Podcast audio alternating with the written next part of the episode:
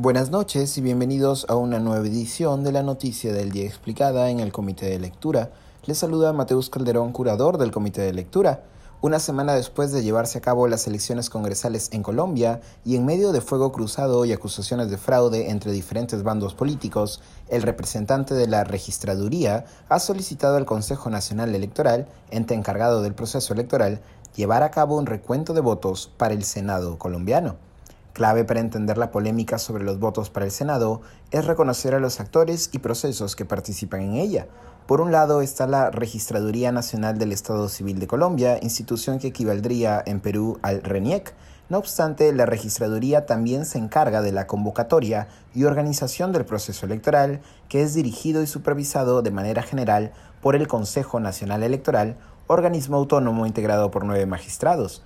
Después de las elecciones presidenciales, primarias para elegir candidatos, y las elecciones congresales llevadas a cabo el pasado 13 de marzo en territorio colombiano, la registraduría publicó lo que se conoce como preconteo, una forma de conteo rápido que levanta información directamente de las mesas de votación, pero que no tiene efectos jurídicos vinculantes, el preconteo, a su vez, se diferencia del escrutinio, que sí tiene efectos jurídicos vinculantes y que tiene calidad de resultado oficial después de pasar por varias comisiones escrutadoras.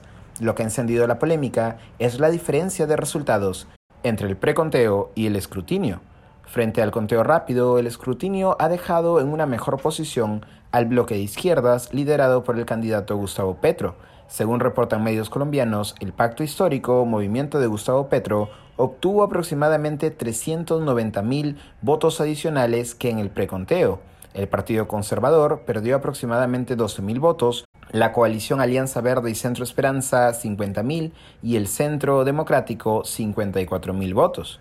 Otra pieza clave en la polémica por el conteo de votos ha sido el llamado formulario E14, nombre técnico del acta de escrutinio de mesa electoral.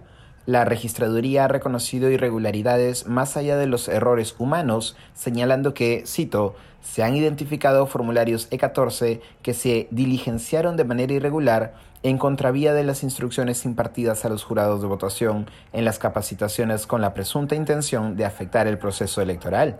Tales irregularidades, anunció la institución, serán investigadas por la Fiscalía.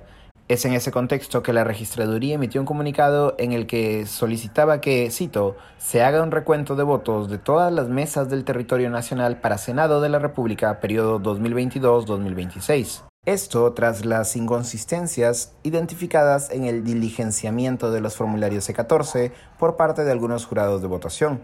El representante de la registraduría, no obstante, ha aclarado que no existe posibilidad de fraude electoral. El expresidente Álvaro Uribe Vélez, una de las cabezas del partido de derecha Centro Democrático, rápidamente ha protestado por los resultados y se ha negado a reconocerlos, mientras que el actual presidente Iván Duque, del mismo partido que Uribe Vélez, también ha llamado a un reconteo de los votos y ha convocado una mesa de garantías electorales. El candidato a la presidencia Petro, por su parte, ha calificado la actuación de la registraduría de fraude. Aquí lo estoy citando.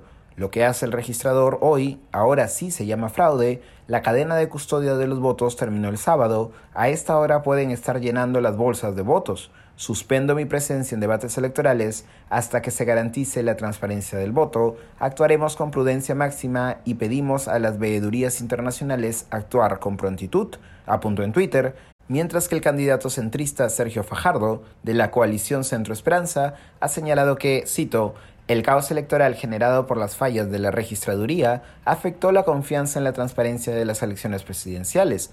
El reconteo de los votos debe ser para Senado y Cámara con todo rigor. Se requiere además adoptar medidas adicionales para mayo.